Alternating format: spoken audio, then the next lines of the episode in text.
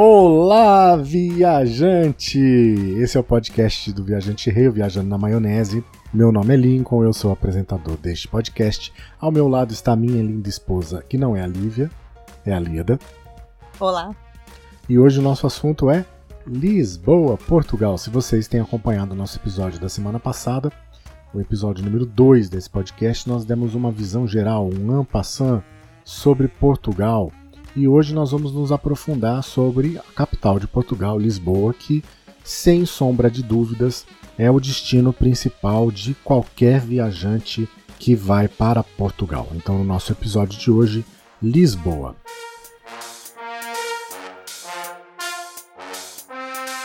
O que fazer em Lisboa? Tantas coisas. O que visitar? Tantos lugares. A gente vai falar também das escapadas pela região de Lisboa, Cascais, Sintra, além das cidades que a gente pode visitar no bate-volta, como é o caso de Óbidos, Batalha, eh, Fátima, Nazaré, Queluz, Peniche, enfim. Existe uma série de, de cidades próximas e de. Inúmeras, né? Inúmeras. E não só cidade, como freguesia, também é o caso de, de Belém, que faz parte de Lisboa uhum. e que fica aí a, a e poucos que é impossível minutinhos. ir para Lisboa e não ir para Belém. Claro, não tem como, é obrigatório. Uhum. Então a gente vai falar hoje um pouco mais sobre, sobre a região de Lisboa, sobre transporte público, como que você se movimenta pela cidade, como se locomove pela cidade, os roteiros, quanto tempo a gente deve reservar para visitar Lisboa e os arredores, qual que é o tempo mínimo, qual que é o tempo ideal. Se você já ouviu o nosso podcast na semana passada sobre Portugal, você já deve saber qual que é o tempo mínimo que você deve é, reservar para visitar Lisboa. Mas de qualquer maneira a gente vai esmiuçar isso um pouco mais é, hoje para vocês. A gente vai falar sobre os lugares para visitar em Lisboa, vai falar sobre o tipo de, de viagem ideal. A gente até deu um, um spoiler na semana passada do nosso tipo de viagem ideal, que é o, o, considerado slow travel, que é uma viagem mais tranquila, em que você consegue conhecer os lugares com mais tranquilidade, é, com mais calma, sem correria. Porque vamos lá, é, é, concorda comigo? Se você chegar num lugar, por exemplo, cheguei na Torre de Belém, ou cheguei no Padrão do Descobrimento, ou cheguei no Palácio de Sintra, lá em Sintra. Se eu tirar uma porta da tirar uma foto da porta, uma selfie da porta e não entrar, eu realmente conheci o Palácio de Sintra. Não, você tirou uma selfie e foi embora. Pois é. Então, o slow travel, na nossa opinião, é uma viagem ideal, porque você realmente vai conhecer. Não adianta você passar pelo lugar, você tem que conhecer o lugar. Não é? E eu acho que também tem a oportunidade de sentar, tomar um café, que, assim, Lisboa é uma das cidades mais tradicionais de café. É, tem muitos cafés e são muitos tipos de cafés. É uma, uma das curiosidades de Lisboa, né? É, eu diria que o café. É uma tradição. É uma tradição você tomar o café. Lisboa. E não é tomar o café como a gente toma, é Não. sentar na mesa, Sim, pedir um café. com calma, apreciar a paisagem. Isso aí, degustar o café. É, eu não gosto de café, mas eu sento no café e peço qualquer outra coisa. um chá ou um chocolate, alguma coisa para um poder sumol apreciar. de ananás. Um sumol. Quem não provou esse refrigerante de Portugal, prove. É muito bom. Então é isso. Vamos, então, a gente já soltou na semana passada o spoiler da quantidade de dias. Então, o mínimo, o mínimo do mínimo para se conhecer Lisboa são quatro dias. Menos de quatro dias, você não vai conhecer Lisboa direito. Ah, É, com dois dias você até conhece a cidade, você conhece co- os principais pontos turísticos da cidade. Mas conhecer os pontos turísticos da cidade, não conhecer os arredores, não ir para Cascais, não ir para Sintra, não é realmente conhecer a região de Lisboa. Então, no mínimo quatro dias para você conhecer a cidade. Tem gente que fala assim: ah, mas é, Lisboa é a porta de entrada. Eu fico quatro dias em Lisboa, depois eu vou conhecer a, a- a- a Madrid, vou para Barcelona. Gente, ou vou para Paris. Não dá para fazer uma viagem de uma semana, de 10 dias, ou enfim, de 14 dias, incluindo Portugal e uma outro, um outro país da Europa. Se vai, se vai conhecer, conhece direito. Fica os quatro dias só em Lisboa, ou fica só os sete dias em Portugal, ou os 14 dias em Portugal, enfim. conheça de verdade. Ou, se você não for fazer um pacote próprio, aí você compra um pacote dessas operadoras, que aí tem lá 14 dias que vai fazer Portugal, Espanha, França, e aí sim vai ser uma visita corrida em que você vai conhecer um pouquinho de cada coisa, quase no, no, na selfie, mas vai ser uma porta de entrada para você ver o que você gosta e voltar no futuro para. É, mais um tira-gosto para você ver qual das cidades que você quer voltar. A gente fez isso, nossa primeira viagem, juntos para a Europa. A gente foi de, de excursão, essa excursão frenética que eu chamo. E foi interessante, porque a gente viu que a gente gostou muito mais de algumas cidades do que de outras. Spoiler, a gente gostou muito mais de Bruges do que de Paris. Então a gente agora já sabe mais ou menos o nosso estilo de cidades que a gente gosta na Europa por causa dessa primeira viagem mais elétricazinha, mais corrida. Isso aí. Eu, na primeira vez que eu fui para a Europa, eu não tive a oportunidade de conhecer Portugal. É, não quis conhecer Portugal. Eu tinha 24 anos. Ele não me conhecia, vez. então ele não conhecia muito a eu, cultura a, portuguesa. É, e na minha, na minha cabeça era assim: Portugal? Portugal só tem igreja. O que, que eu vou fazer em Portugal? era um turismo religioso, mesmo porque era uma outra época, né? A gente está uhum. falando do século passado. A visão que eu tinha de Portugal na época era turismo religioso, era conhecer igrejas e nada mais. E a gente percebe que nessas, nessas décadas que se passaram desde essa primeira viagem, o tipo de turismo, o tipo de pacote que você consegue comprar, o tipo de viagem que você consegue fazer, evoluiu muito. Hoje você encontra ainda pacotes com, com temática religiosa? Encontra.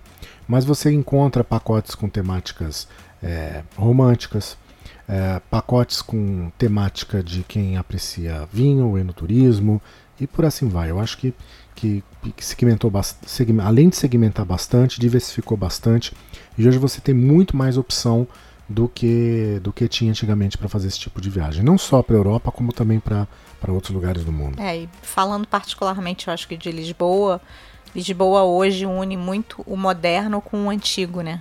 É uma cidade muito cosmopolita. É, cosmopolita, né? mas que alia muito o antigo, né? A gente vê muita coisa antiga, muita história ali. Uhum. Junto com o moderno, então é, é, é interessante. É, eu acho que diferente do Porto, uma questão histórica também, né? Lisboa, Lisboa passou por um grande terremoto e o um maremoto que praticamente destruiu a 1755. Exatamente. Então, aí depois disso, o Visconde Marquês de Pombal, eu ia já trocar o título dele. De, de Marquês ele ia virar Visconde. Marquês de Pombal fez um, um plano de reconstrução da cidade e nesse plano há muito muito do moderno, né? Você tem pouca coisa da da antiga, né? É, do, da Idade Média, diferente uhum. do Porto. No Porto, apesar de também é, ser afetada por, por é, desastres, desastres naturais. naturais.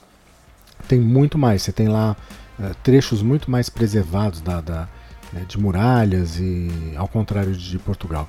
É, perdão, ao contrário de Lisboa.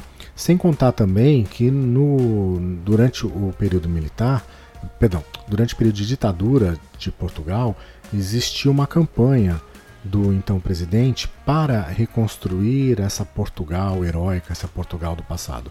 Então, Castelo de São Jorge, Igreja da Sé, de, do, do Porto, Castelo de São Jorge em Lisboa, Igreja da Sé no, no Porto, são locais que não são exatamente como eram na Idade Média, que foram, vamos dizer assim, entre aspas, reconstruídos, é, refeitos para mostrar uma, uma Portugal é, que remonta aos tempos é, da Idade Média, mas que não são originais da Idade Média. Só para retratar isso durante o, o, governo Salazar. Mas tudo bem. Não, não, não, é uma aula de história, né? Voltando. Voltando. Então, qual que é o período ideal? Então, quatro dias, no mínimo, para visitar é, Porto, e o, o ideal é que sejam pelo menos sete. Com relação à hospedagem, a cidade tem uma diversidade, a gente já, já falou também no, no, primeiro, no episódio anterior, no nosso segundo episódio, sobre a diversidade de hospedagem. Você tem guest house, você tem hotéis simples, hotéis de luxo, você tem hotel boutique, e aí o preço varia. Você vai ter lá é, diárias mais baratas, de 30, 40 euros por pessoa, até hotéis em que você vai gastar aí 500 euros tranquilamente numa diária, num, numa suíte de um, de um hotel cinco estrelas com, com serviços eh, VIP. Vamos Deixando assim. claro que é uma cidade mais cara, né? Por ser uma, a capital, por Sim, ser sim. mais cosmos- cosmopolita, é uma cidade mais cara. É, embora Portugal seja uma cidade mais barata, ou, perdão, um país mais barato se comparado ao resto da Europa, dentro de Portugal você consegue ter variações aí de preços de não Com só de certeza. hospedagem, né? De Mas- alimentação. De alimentação, enfim, de, de, de passeio, de preço de, de transporte, acaba, acaba tendo um- um- uma, uma margem aí de variação e Lisboa fica entre, del- entre elas a, a mais cara junto com, com o Porto. Então, quais os lugares que a gente tem para visitar em Lisboa? Então, vamos começar falando sobre o mais conhecido deles, que Não é vamos falar sobre os transportes? Podemos falar sobre os transportes antes, não tem nenhum problema. A gente tem A pé, a pé, de elétrico, de elétrico, que é ah, bonde, os bondezinhos, bondes. é verdade. Tem Aí tem é, aqueles ônibus rope on, rope off, isso, que a gente até que é o usou. Sight and- Sim, né? E tem uma outra companhia que faz. É, tem a, a Grey. Line, a Grey Isso, a Line, Grey é- Line. isso. Mas a gente fez e nossa experiência não foi boa. É, eu acho que assim, o intervalo entre eles é muito longo. Eles não têm uma frequência tão grande como, por Sim. exemplo, em São Francisco Sim. ou Nova York, Sim. que você tem uma frequência muito maior. A gente achou que a gente ficou muito tempo parado, esperando esperando, e perdendo o tempo de conhecer mais coisas. Uhum. Tem os tuk-tuks, Isso, os que em tuk-tuks. Lisboa são milhares, é um- parece uma praga até. E tem, os carrinhos elétricos carrinhos agora também, elétricos. bicicleta, bicicleta. E se você quiser dar um passeio de barco, também tem, né? tem no Tejo. No Tejo. Tejo ou Tejo? Tejo.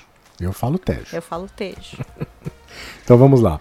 Para as regiões, então. A gente tem que falar, eu esqueci de falar, tem o metro também, né? Ah, o é, metrô que você é, consegue. Sim, sim. E os comboios, o trem, Sim. que é o, inclusive, a forma mais fácil de se chegar a Belém, que é esse primeiro lugar que eu vou falar.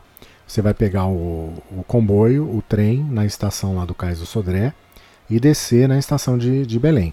Aí lá em Belém a gente tem para visitar a Torre de Belém, Que é linda. que é linda, que hoje ela tá, ela ficava muito mais para dentro do, do dali da foz, né, do, do rio. Hoje Uhum. ela tá praticamente colada na margem, dá até para em algumas Em alguns alguns horários do dia é. atravessar ali pela parte que antes ficava coberta pelo mar.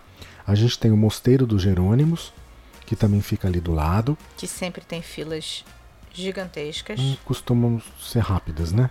Rápidas, É, mas dizem que gigantescas. costumam ser rápidas, mas são gigantescas.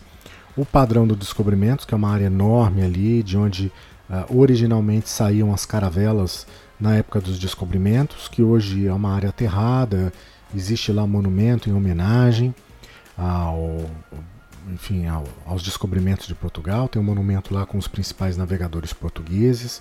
Você tem, coincidentemente, ali logo na frente do padrão de descobrimentos, do descobrimentos você tem o- o, uma réplica do primeiro avião que atravessou o Atlântico com o Gago Coutinho, que era um dos aviadores, foi o primeiro avião que saiu lá de, de Portugal e veio até para o Rio de Janeiro, foi o primeiro voo transatlântico do, é, realizado em voo único que eles, que eles consideram. Você tem o pastel de Belém, que é famoso, que até hoje as pessoas confundem, né? Aqui no Brasil, você vai na padaria, você vai comer um pastel de Belém. Então, assim, pastel de Belém você só encontra em Belém.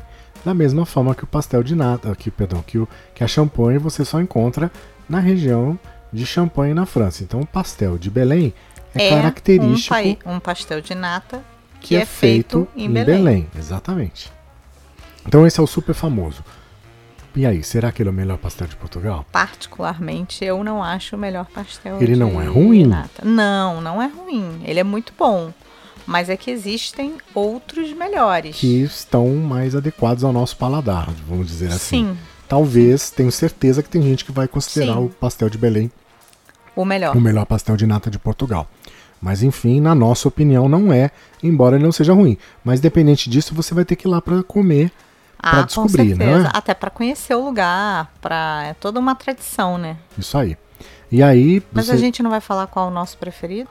Não, depois a gente fala, Então quando tá chega lá. Então tá Quando bom. a gente for falar da Praça de Camões, Aí a gente fala. no, no Baixa Chiado, aí a gente pega e fala do nosso pastel de nata preferido. Combinado.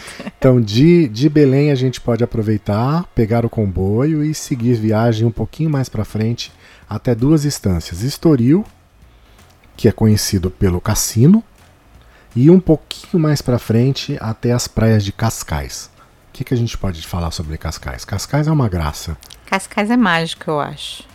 Tem que caminhar pela cidade, tem que visitar a Boca do Inferno, tem que conhecer as praias. Tudo isso você consegue fazer num dia só. Então, Fácil. dá para visitar Cascais, passear tranquilamente pela cidade, almoçar num daqueles restaurantes que tem ali. Dá para conhecer Estoril, visitar o cassino, dá para ir no Padrão de Descobrimentos, dá pra... Só não dá pra ganhar no cassino. A gente não ganhou no cassino. É, é verdade. A gente costuma, costuma ter sorte É, em cassino, mas, no de Estoril, Estoril a gente só foi, perdeu. É verdade. Mas foi legal. Foi legal para conhecer. Não pode tirar foto dentro do cassino, Sim. como é padrão nos cassinos do mundo É. inteiro, Vegas não pode também. mas é um lugar legal para se conhecer. conhecer. E é muito bonito. Muito bonito o Estoril. Ele é grande, né? É. O cassino é bem grande, tem aquela praça na frente. Dá pra fazer uma caminhada tranquila ali da, da orla até. Até o cassino. E isso tem uma área residencial, ali são vários apartamentos dos dois lados da praça. Tem um pouquinho de comércio ali também. É bem bonito. Mas não é lugar pra fazer compras. Não. Nem Cascais. Não, é só pra conhecer. Nem Cascais, nem Estoril. E nem a região central Cascais ainda tem aquele pedacinho ainda de lojinhas de souvenir, mas nada de lojas de moda de alto renome, não. Uhum. É, em. A gente não foi, mas em. Em Cascais também tem um shopping, né? Ah, Tem sim. um shoppingzinho, tem al- alguns hotéis. Tem gente que costuma ficar hospedado em Cascais. Tem alguns hotéis, alguns resorts. A Rede Pestana, por exemplo, tem resort ali. É muito, muito famoso. E tem gente que costuma se hospedar em Cascais e seguir para Lisboa de comboio e visitar a cidade, mas ficar baseado em Cascais. É uma opção. Eu acho que, dependendo do seu tipo de turismo, se você tiver com criança, até uma opção de você se hospedar em Cascais. Mas eu, particularmente, acho que ficar em Lisboa é mais fácil para se locomover. Já que você não vai para Cascais todo dia, você vai para Cascais um dia só para conhecer, enfim. E volta. E volta, e o foco realmente é em Lisboa. Então, voltando para o foco em Lisboa, eh, a gente pode utilizar como ponto de partida para conhecer os locais turísticos da cidade a região da Avenida da Liberdade, ali a partir do, do da Marquês de Pombal, o Parque Eduardo VII. E que eu sugiro fazer tudo a pé. Isso. Inclusive, essa região da Marquês de Pombal, da, da- da- do Parque Eduardo VII, tem bastante, bastante hotéis ali. Você tem o HF Music, você tem o HF Fênix, tem uma rede, uma rede de hotéis da HF que ficam ali, que são hotéis que têm um bom custo-benefício, e tem outros hotéis também. Ali é que saem também os ônibus desse Hope In, Hope Off, que fazem as linhas, as três linhas de passeio pela cidade, também saem a partir dali da Praça Marquês de, De Pombal. de Pombal. Você vai saber onde que é o local, porque é onde que fica a maior muvuca de turista. É, embora seja É, grande, a praça seja enorme ali na frente, na entrada do parque, mas realmente fica muito muvuca justamente por não ter uma frequência, uma, um- os ônibus não saem com, com uma frequência do que, que eu acho que seria o ideal. Deveriam ter mais ônibus. Eu acho que é uma economia boba, porque E eu acho que devia ser mais sinalizado as linhas, porque eu acho que são três linhas. são três linhas. E eu acho que a sinalização nesse local é ruim. É, mas eu acho que se eles focassem com ônibus menores, com um intervalo de tempo maior, menor, seria melhor do que trabalhar com ônibus maiores com Sim. intervalo Sim. menor, ou com intervalo maior. Mas enfim, é uma opção você fazer esse roupin rope off e é uma, uma boa opção se hospedar aí na Marquês de Pombal, ou na Avenida Liberdade, enfim. Aí a partir da Avenida Liberdade, que é uma avenida linda, né? Você tem Um calçamento lindo, lindo, lindo. você tem hum, ó, ó, lojas de, de grife que ficam aí na, Muitas. na Avenida Liberdade. Do lado da Avenida Liberdade, aí um pouco mais para cima, tem o El Corte Inglês também, Sim. que é uma rede. Que é uma loja com um mix de lojas dentro, É. eu acho, de marcas dentro. Isso tem Então você pode encontrar Calvin Klein, acho que hum, de marcas famosas. bebida, comida, enfim, Tudo. é uma mistura de. É um de mini loja shopping, é eu um diria. mini shopping com mercado, loja de conveniência, Tudo enfim. dentro. E tem no Porto também, mas o nosso foco hoje é Lisboa. Mas tem o Corte Inglês no Porto também. Então, a partir da Avenida Liberdade, você caminha pela avenida no sentido do Rocio, da Praça dos Restauradores. A Praça dos Resta- Restauradores tem esse nome justamente pela. Não é de mercado, não. É de restaurante, não, porque restaurante em português em Portugal chama resta- é, restauração. Mas a Praça dos Restauradores é uma homenagem à época da reconstrução de Portugal. Então, ali na, no Rocio, você tem uma, uma estação de trem que saem os, os comboios para a região norte, que vai para Sintra, inclusive, é o local de partida. Então, a partir desta, desta estação da, do Rocio, você tem como pegar o elevador Santa Justa, que é um elevador super conhecido, para subir para o bairro Baixo Alto. Chiado. Você tem o Convento do Carmo, você tem a Praça Luiz de Camões. E por falar em Praça Luiz de Camões, o que, que tem na Praça Luiz de Camões? Que você falou que era o melhor pastel de nata de Portugal? Manteigaria. A manteigaria. Essa loja de que vende só pastel de nata, pra mim, no meu gosto, no meu paladar, é o melhor. E não sei se é porque a rotatividade é grande, você sempre come pastel quentinho, né? Ele é crocante, ele tem uma crocância por fora e ele é cremoso e quentinho por dentro, é maravilhoso. O doce perfeito. Pra mim ele não é tão doce quanto o pastel de Belém. Sim, sim, também acho. Menos enjoativo. Eu sou menos formiga, então eu prefiro É. eu prefiro menos doce. Eu particularmente acho doce. E a gente comeu vários, né? Vários pastel de, vários de nata lugares. em Portugal a gente provou de vários lugares. Então Sim. a da manteigaria para nós é, foi eleito melhor. Mas é gosto. Provem. É gosto. Provem. É isso aí. Então, a partir do, do, do Rocio também, você tem como eh, andar pela, em direção à Praça do Comércio, a Rua Augusta. Rua Augusta e depois Praça do Comércio. Isso, Rua Augusta e depois na sequência Praça do Comércio. Ou Praça do Comércio ou Passo, não é? Sim. É o Passo, que era a região do Passo. Que foi inclusive uma, a área mais afetada pelo, pelo maremoto, Sim, porque pelo fica, tsunami que atingiu, que atingiu ali perto Portugal, na beira do, destruiu. do, do rio. Exatamente, ali na Rua Augusta, o arco da Rua Augusta. Tem muita loja, muito restaurante. Tem a Casa do Pastel de Bacalhau, que fica ali também, que é que você só vai encontrar lá. Embora aqui no Brasil a gente tenha aí em vários Algumas restaurantes algumas imitações. imitações. Mas a de lá. É, por qual, Ó, se- comida, viu? Falando qual- de novo de comida. qual o segredo do pastel de bacalhau De lá, de lá? Esse da Casa do Pastel. O que, que ele tem de diferente? o recheio, né? Ele tem um recheio. Ele tem um recheio do queijo da Serra da Estrela. Muito bem. Eu É um sempre queijo. confundo, tá? Eu sempre do- falo Serra da Canastra. Eu puxo pro Brasil, mas não, é Serra da Estrela. Isso, ó, o queijo da Serra da Estrela é um queijo feito com, com leite de ovelha fresco. Ele é um queijo cremoso, muito leve. Ele é Hum, maravilhoso. Ele é maravilhoso. Então, Aí Quem- você come, você morde o pastel, que é crocante por fora, cremoso hum, no ponto certo do bacalhau, e dentro ainda vem aquele queijo derretido. É maravilhoso. e tem a opção de você comprar o Você pode comprar o, O combo, combo. que vem com uma taça de vinho do Porto. de vinho do Porto. Pra- Isso aí é pra brindar o É- pastel. É preço de turista, tá? É Sim, uma loja de é turista. caro, é não caro, é barato, mas, Mas tem que provar. vale a pena. Tem que provar. Tem que ver como que é. Mesmo Se você gosta de bacalhau, claro, né? É, porque tem isso também, né? Tem gente que não É, gosta. paladar infantil, jovem, normalmente não gosta de, de bacalhau. Apesar que tem, eu conheço gente mais velha que não come bacalhau Eu de também. nenhum. então, ali a partir dessa região da Praça do Comércio, do Terreiro do Passo, você também tem o Cais de Sodré, que a gente já falou que é onde saem os trens que vão para Cascais. E tem também o Mercado da Ribeira, que é um mercado tradicional mesmo, um mercadão, que tem lá os quiosques que vendem frutas, que vendem peixes. O pessoal costuma fazer muita compra no Mercado da Ribeira para cozinhar no, no dia a dia.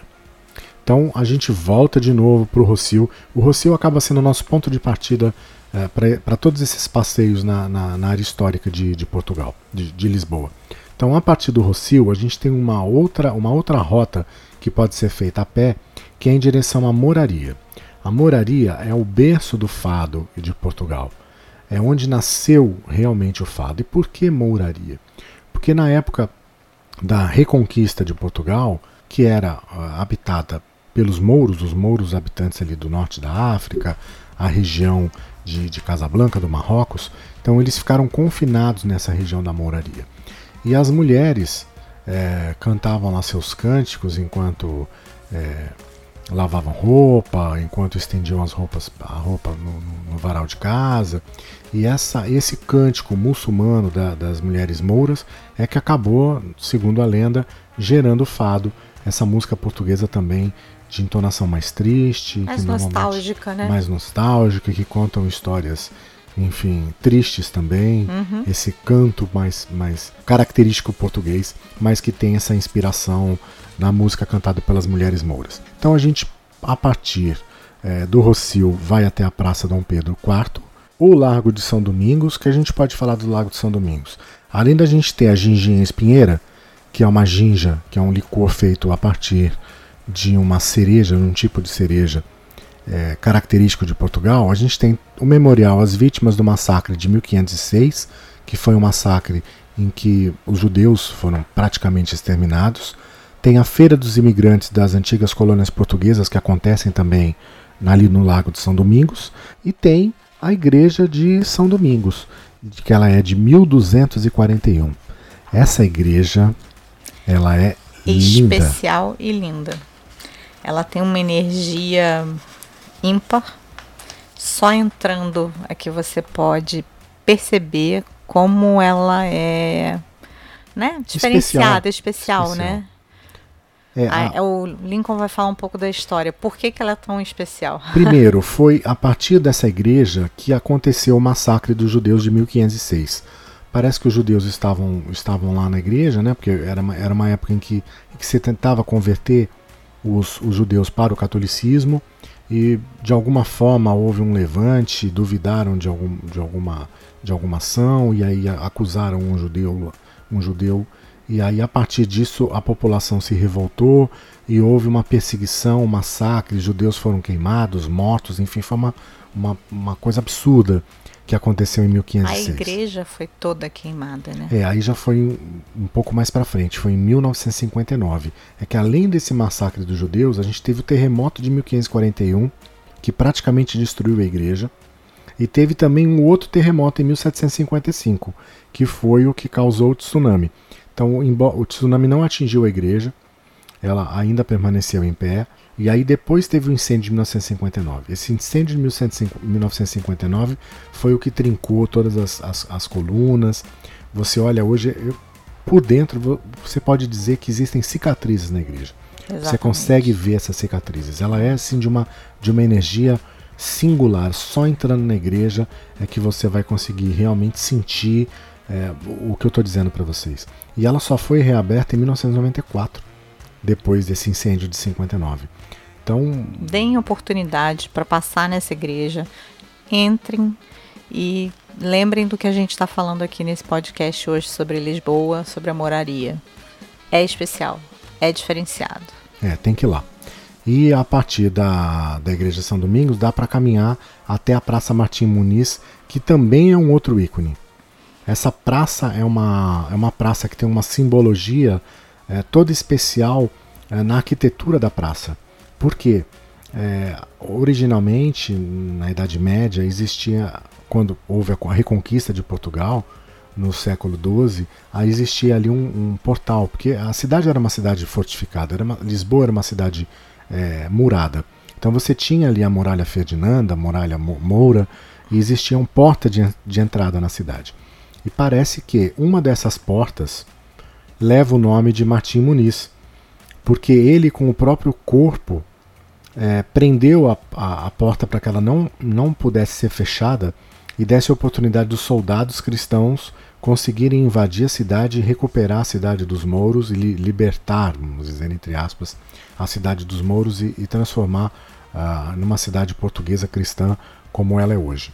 Então a moraria merece um destaque sim, não só a partir dessa, dessa Praça Martim Muniz, você consegue ver ali a linha de onde originalmente ficava essa, essa muralha, que vai seguir até lá em cima no Castelo de São Jorge. É, a, ela é um foco principal do visitante que vai para Portugal, que vai para o bairro. A Moraria é um dos bairros mais antigos da cidade, ela transpira cultura, ela é o retrato de uma cidade cosmopolita, multicultural, multirracial. Lá você tem restaurante indiano, restaurante marroquino, você tem africano, é, você tem chinês, enfim, é, é uma, é uma. Qual foi aquele restaurante que a gente foi? Foi um restaurante indiano. Indiano? Era indiano marroquino. É. Não, não era marroquino. Não, não era marroquino. Não, não, não. Marroquino, Marrocos fica ali no norte da, da, da, da Europa. Ele era de Bangladesh. É, bem diferenciado. Bem diferente. bem- Uma comida. Uma comida bem apimentada, gostosa, mas assim, particularmente eu me senti bastante incomodada porque é um, era um restaurante frequentado por homens. Não sei se por causa da cultura deles, né? Entramos eu e mais uma, uma mulher, né? E A filó. é. E foi assim, é diferente. Num- num- o tratamento é diferente, né? É diferente. Fica todo mundo olhando. É, né? porque Não- mulher- É um, olhar, é um olhar diferente, mas é, é uma visão cultural diferente. Sim, nada nada que sim. seja constrangedor. Não, não é Ou constrangedor, ameaçador. nem falta de respeito, nada disso. Mas é, é para eles é muito diferente uma mulher estar ali no, no, no ambiente deles, né? Uhum. E engraçado porque a gente está no meio de Lisboa, assim, cravado no, no, no- num- numa cidade que tem todas as culturas possíveis e imagináveis. Pois é. Então, passear pela moraria é realmente viajar no tempo, é um passado vivo, tem indicação clara do futuro que o bairro vai ter, você consegue enxergar essa transformação, essa fusão de Lisboa num- num- numa cidade multicultural, multirracial. Exatamente. Exatamente. Então a gente tem lá o nome Moraria, que a gente já falou que vem é, dos habitantes muçulmanos, os mouros que habitavam é, ali como um, gueto né, na reconquista de Lisboa em 1147, até eles serem expulsos no século XV. Reza a lenda, a gente já falou da melancolia, da, que deu origem à, música, ao fado. Aí nessa caminhada você pode visitar o Beco dos Três Engenhos, que é o lugar que nasceu a primeira fadista portuguesa, a Severa Maria, eh, que era conhecida apenas como Severa, enfim, e o rei do fado, Fernando Maurício. É na Moraria também que cresceu o maior ícone do fado de, português, de Portugal, que ela não nasceu lá, mas ela cresceu lá, que é quem? Marisa, a cantora Marisa. A partir da Praça Martim Muniz. Que é a cantora hoje atual. É, a gente pode dizer que é o maior É a maior cantora É maior hoje ícone da da- atualidade do fado de, de é fado é a Marisa. É. Então, a partir da Praça Martim Muniz já é possível ter uma ideia de como que é esse passeio pela moraria, né? Você consegue andar pela- pelas escadas, pelas passagens da moraria para que vai dar eh, no traçado da antiga muralha, até você chegar lá em cima. E, Assim, essa caminhadinha tem que ter um pouquinho de fôlego, porque é muita escada, é muita subida. Então, prepare-se para dar uma caminhadinha, leva uma garrafinha de água. E quem tem alguma dificuldade de locomoção, eu acho que não é uma boa opção. é verdade, é verdade. Não, Porque tem não muita é. escada, tem Sim, muito, sim. muitas Eu acho que subidas. Lisboa, Lisboa como um todo é, é uma cidade para ser é, explorada é, caminhando. Então quem tem dificuldade de locomoção é, tem que Tem que pontuar alguns lugares. Uhum, que vai conseguir visitar ou não, enfim. É, então a gente também tem restaurantes tradicionais ali. A gente tem o Zé da Moraria, tem o Esplanada da Moraria, tem casas para se jantar ao som de fado, como a Maria da Moraria, que funciona na Rua do Capelão, a partir das 8 da noite. É uma cidade, é, é um bairro cultural. É, se você ficou com vontade de conhecer a Moraria, a gente sugere que você procure a Filó da Estrela d'Alva Tours, que conhece a Moraria como ninguém. A Filó ela tem uma história de vida fantástica, ela é uma cidadã do mundo, assim. É, como eu, eu me identifiquei no, no primeiro episódio desse podcast, ela tem um foco na multiculturalidade de Lisboa. Ela nasceu em Angola, mas ela, muito pequena, veio morar no Brasil, né, com 9 anos de idade. Ela se formou em turismo lá pela PUC do Rio Grande do Sul, ficou 23 anos aqui no Brasil, em 99 ela voltou para Portugal e desde 2014 ela tem Estrela d'Alva. O e-mail e o site da Estrela d'Alva vocês encontram é, no link desse post, no, no site do viajanterei.com.br. E depois de visitar a moraria, então a gente sugere que vocês subam ao Mirador da Graça, e a Igreja do Convento da Graça. A entrada é gratuita para os dois. Tem uma bela de uma vista de, vista de Lisboa, a partir de lá de cima. Dali você consegue andar, caminhar até o Castelo de São Jorge, consegue caminhar até o Panteão Nacional. Panteão onde é uma homenagem às, às, aos ilustres portugueses que já faleceram. Consegue visitar a Igreja de São Vicente de Fora, o Miradouro de Santa Luzia e a sede de Lisboa quanto custa e o que tem para visitar nesses lugares. Porque eu disse que o Mirador da Graça é de graça, não é? Mas uh, o Panteão não é de graça, ele custa 4 euros para entrar, funciona das 10 da manhã até as 5 da tarde. No Panteão, além da arquitetura, você consegue visitar o túmulo de alguns uh, portugueses ilustres e também homenagem a outros portugueses que não estão enterrados lá. O Castelo de São Jorge é um pouco mais caro, custa 10 euros a entrada. Ele funciona todos os dias, abre às 9 da manhã, de março até outubro, que é a época do, do verão, e fecha às 9 da noite. E no inverno, que é de novembro a fevereiro, ele fecha mais cedo às 6 horas da tarde. Como sempre, tem atividade cultural por lá. Nossa sugestão é que você consulte o, o site do Castelo de São Jorge. O endereço também está na descrição desse post ou no nosso site Viajante Rei. A programação para a época da sua viagem nos domingos sempre costuma ter algum evento especial rolando por lá. É, no dia 24 de novembro e no dia 22 de dezembro, por exemplo, vai rolar por lá o evento Castelo Alcaçovo e a Conquista da Cidade, onde é possível descobrir como era o castelo medieval como defesa e a relação do castelo com a cidade no século 11 e 12. No dia 15 de dezembro vai ter um outro evento, Danças e Músicas no, do Passo, no século XVIII. São dois momentos distintos da história de Portugal, o primeiro na época da Reconquista e o segundo já no declínio do Império, mas que, para quem gosta de juntar turismo e história, que é o meu caso, é um, um espetáculo à parte. Então, todo domingo sempre tem um evento lá no Castelo de São Jorge. Vale lembrar que a gente está falando aqui do ano de 2019. Então é importante checar antes a programação no site do Castelo e verificar se Há necessidade de agendamento ou de se comprar bilhete especial para você não correr o risco de ficar na mão. E para falar de todos esses passeios a pé, você também pode andar pelas ruas pelo serviço de ônibus, que a gente já falou, que é conhecido como Hop in Hop Off, que a gente já falou também que pode valer a pena ou não, dependendo do seu carro, do seu caso. Você pode alugar um tuk-tuk, que é por, cobrado por hora, ou você pode é, subir com uma linha de ônibus regular, pegar o bonde, e descer a pé, que é muito mais tranquilo. Não é certo. isso? Uhum. É isso. Curiosidades, assim. É, também tem a estátua do Cristo Rei, que é a margem esquerda do rio. Isso, do outro lado que, do Tejo. É, que é uma cópia do nosso Cristo Redentor daqui do Rio de Janeiro. Então, assim, os cariocas gostam muito de dar uma passadinha para comparar, né? As duas, as duas, os dois monumentos. É, a Ponte Vasco da Gama é a mais longa da Europa, que é muito interessante. São mais que 17 quilômetros. Eu e, não sabia. É, e existe o que eu achei mais engraçado, assim, mais curioso de tudo foi que existe uma lei que proíbe você alimentar os pombos, porque a o Estado alimenta os pombos com um alimento que é anticoncepcional, para eles não se proliferarem. Então, se você dá bolo, qualquer outro alimento, eles não comem e se proliferam e fazem o estrago que o pombo faz, né? Suja, contamina, pode doenças. Então, em Lisboa, eles pedem muito para ninguém alimentar os pombos. Eu não sabia disso. Achei isso engraçado. Né? Muito bem. Mais alguma observação que não. você queira colocar? Não? Ah, não, assim, a noite de Lisboa é muito forte no Chiado, né?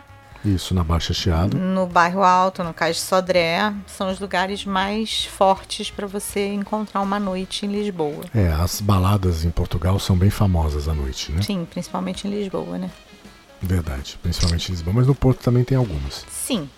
Agora, fora do eixo Porto-Lisboa, nas cidades menores, eu acredito que a vida seja mais pacata. É, logo cedo já. Mas isso é para outro, para outro podcast. É, não só isso, como a gente tem que falar também no próximo podcast, importantíssimos arredores de Lisboa. A gente tem Queluz, a gente tem Sintra, Óbidos, Peniche, Fátima, Évora e o Mosteiro da Batalha. Mas isso Fica é assunto próximo. para o nosso próximo podcast, não é não? Sim. Então, olha, se vocês eh, precisarem de qualquer tipo de informação, se tiver alguma dúvida, alguma sugestão dentro do tema do nosso podcast, vocês podem entrar em contato com a gente através do e-mail podcast@viajanterei.com.br. Você encontra o Viajante Rei também nas principais redes sociais. Pode enviar uma mensagem pelo Messenger do Facebook ou um direct pelo Instagram. Você pode também enviar uma mensagem pelo nosso WhatsApp. Todas as informações sobre contatos você encontra no nosso site, viajanterei.com.br. Sem contar que você pode acompanhar, se você estiver ouvindo esse episódio essa semana, a semana do lançamento, aqui em novembro de 2019, você pode acompanhar lá eh, no nosso Instagram os stories eh, que a gente pode fazer praticamente em tempo real, né? Acompanhar a nossa viagem Uhum. Nossa enquanto ela viagem. acontece. Se você pegou esse podcast mais para frente e não está na época da nossa viagem, não tem problema. Se você for lá nos destaques do nosso Instagram, você também consegue rever os stories desta viagem que a gente fez para Portugal agora em 2019, além também dos stories de outras viagens, inclusive a de Portugal no ano passado. Então, Na até próxima. a próxima. Até a próxima semana, quando a gente volta com uma continuação de Portugal e os arredores de Lisboa. Até semana que vem, gente. Tchau!